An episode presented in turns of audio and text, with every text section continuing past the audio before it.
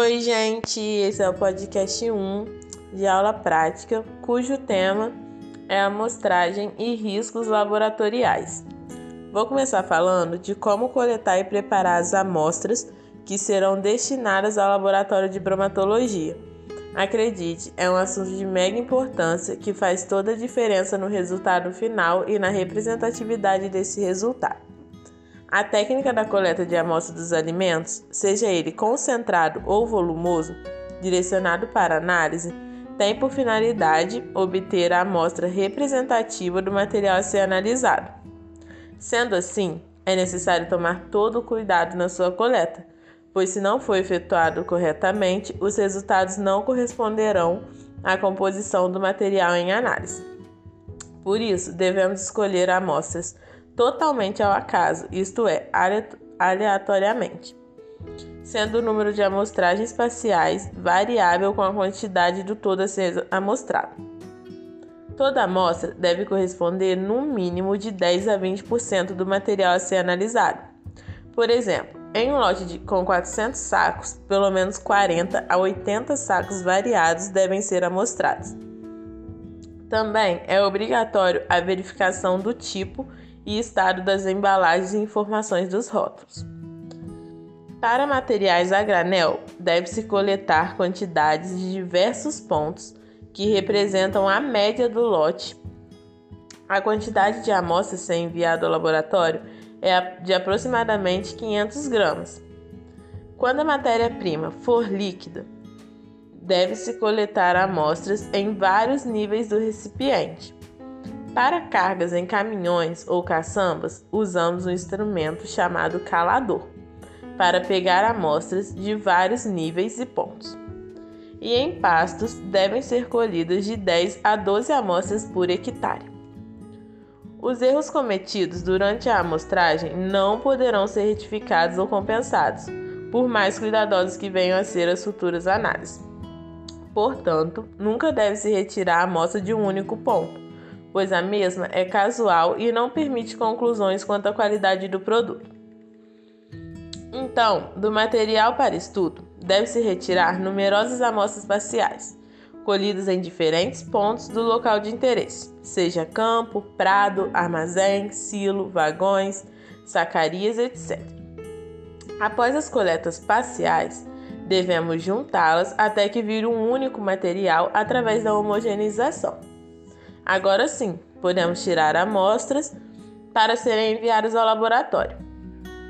Após a colheita das amostras, essas devem ser armazenadas em potes devidamente limpos e secos, ou em sacos plásticos ou embalagens de papel, identificadas por local, data, nome do material coletado, nome da pessoa que coletou, quais as análises que serão feitas Após esse processo, são transportadas imediatamente ao laboratório, a fim de não alterar a umidade do material durante o transporte, principalmente de forragem fresca, e evitar a ocorrência de fermentação indesejada.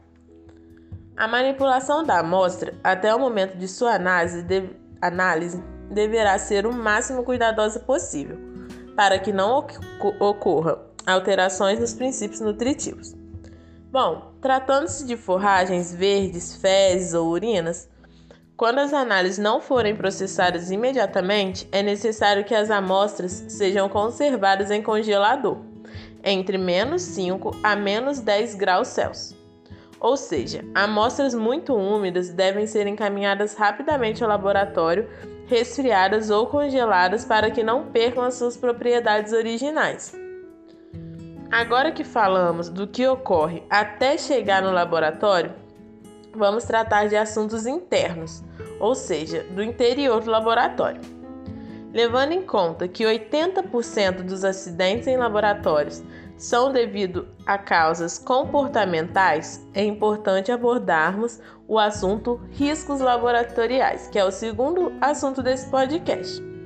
Bom, o laboratório de bromatologia, de uma forma sucinta, consiste de um laboratório de química equipado com instrumentos, reagentes, vidrarias e metais específicos para análise de alimento.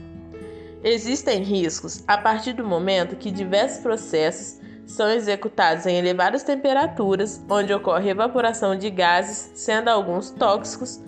Também utilizamos diversos reagentes cáusticos e corrosivos, além da ocorrência rotineira de reações químicas potencialmente explosivas.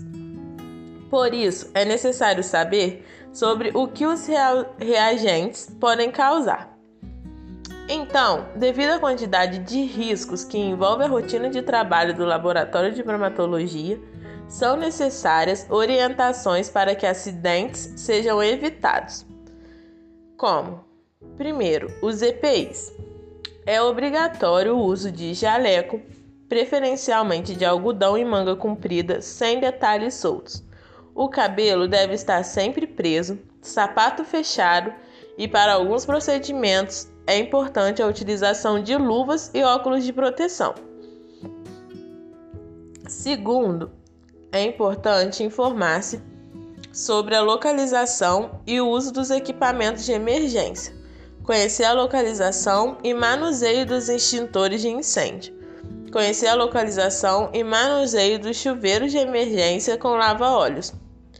Bom, um terceiro e último detalhe muito importante é o comportamento preventivo, como nunca pipetar com a boca, não pegar vidrarias com a mão molhada pelo risco de escorregar, nunca beber ou comer alimentos no laboratório, realizar os procedimentos com extrema atenção, evitar distrações e conversas paralelas e não apoiar na bancada. Afinal, estamos no laboratório para aprender e para somar. Bom, esse foi o podcast 4, o primeiro abordando assuntos de aula prática.